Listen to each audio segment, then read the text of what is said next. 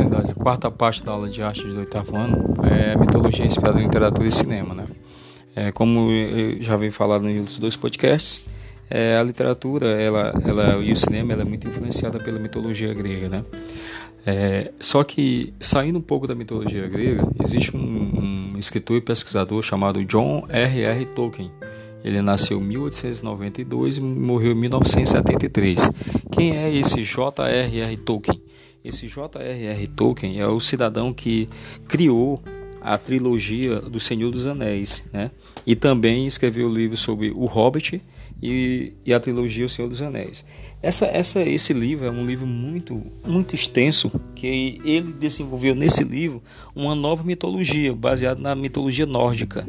Né? Então, assim, essa mitologia ele criou um, uma, uma, história um anel, do anel mágico e poderoso que era, apesar de ser mais simples do que os outros anéis e do que outros anéis fabricados lá por esse, por esse feiticeiro é, esse anel era o mais poderoso de todos, era o mais simples, mas era o mais poderoso, que é esse anel que governava todos os outros. Então nessa mitologia ele vai, ele vai citando os personagens que vão, aparecendo e ele vai contando a história desses personagens. Existem é, o reino dos homens, o reino dos elfos, existe o reino dos anões, né?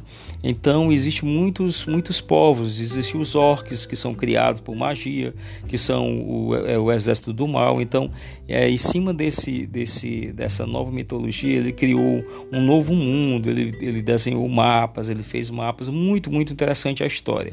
A única diferença que existe na história do livro para a história do, do, do filme, eu já até falei em algumas aulas minhas, é exatamente a questão do herói. O herói no, no, no filme, é, você tem vários heróis que, que é, é o rei, é o Aragorn, que é o rei, é o, o, mago Gandalf, que também acaba virando herói, e o Frodo, que carrega anel, é o herói nos filmes do, do, do, feitos no cinema. E em determinados momentos do filme, o, o elfo e o anão também são heróis, só que o, o grande herói no livro ele, ele não apareceu muito no filme, que é aquele companheiro que, que vai na viagem junto com o Frodo, é chamado Sam. O Sam, que é o companheiro do Frodo, que ajuda ele a levar o anel até até a montanha para destruir o anel, aquele Sam no livro ele é o grande herói é ele, porque ele enfrenta os maiores perigos, porque ele é um hobbit, né, que é pequeno, muito pequeno, menor do que um anão, e ele consegue enfrentar grandes perigos sozinho. É, ele, ele salva o Frodo e acaba fazendo com que eles obtenham sucesso. Tá bom? Então, essa é, é, foi uma aplicação da, de uma nova mitologia dentro da literatura e do cinema atualmente.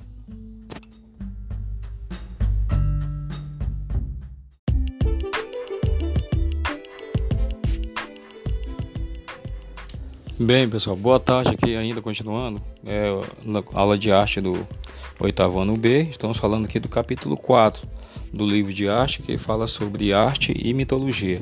Então, essa esse quinto podcast aqui vai ser para passar o exercício para vocês. Vocês irão fazer uma atividade, um exercício onde vocês irão pesquisar é, heróis da mitologia grega e heróis da mitologia nórdica e pode ser inclusive esses heróis aí do livro do Senhor dos Anéis, tá? Então essa é a pesquisa, o exercício para vocês. Vocês irão anotar é, nomes de heróis da mitologia grega, heróis da mitologia nórdica e incluindo também os heróis dessa trilogia aí do Senhor dos Anéis. E na próxima aula de arte a gente vai conversar sobre esses heróis. Vocês irão expor no grupo do, do WhatsApp esses, heróis, tá bom? É, tenham uma boa tarde, um bom final de semana, fica com Deus, Deus abençoe todos vocês e obrigado por participar da aula. Professor Luciano. Boa tarde, tchau.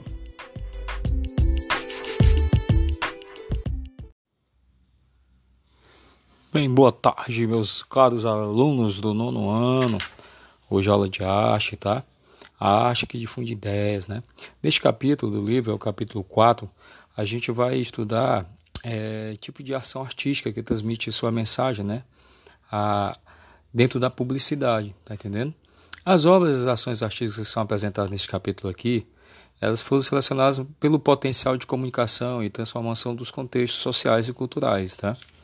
Então, assim, é, no início do, do, do século XX, é, após, a primeira, após a Primeira Guerra Mundial, né, a Revolução Ust, na, e a Revolução Russa. A Revolução Russa foi em 1917.